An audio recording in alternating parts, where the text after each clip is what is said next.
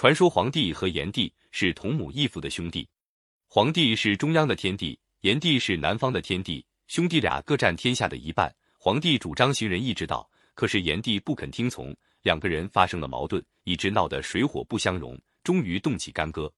那时候，双方已经用火和水这两种东西作为战争的武器了。炎帝是太阳神，用的是火攻，当然还有火神祝融帮助他。可是皇帝本人就是管雷雨的神，对火攻并不放在心上，只消一场大雨就对付过去了。所以炎帝不能取胜。有一次，兄弟俩带着兵马在涿鹿之野，也就是今天河北省涿鹿县境内，大战了一场，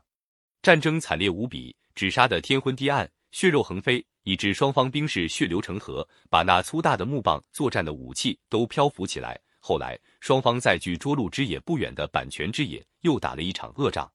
这回皇帝不但调遣了神兵神将，连虎豹呀、豺狼呀、熊皮呀、鹰雕呀都带上了战场。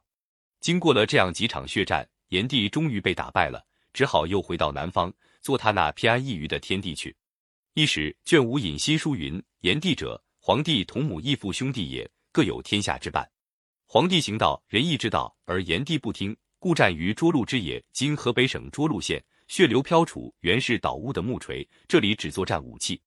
列子《黄帝篇》：黄帝与炎帝战于阪泉之野，率熊、皮、狼、豹、雉虚兽名，似虎而小，虎为前驱，以雕、鹤、雉类、鹰、鸢、老鹰为旗帜。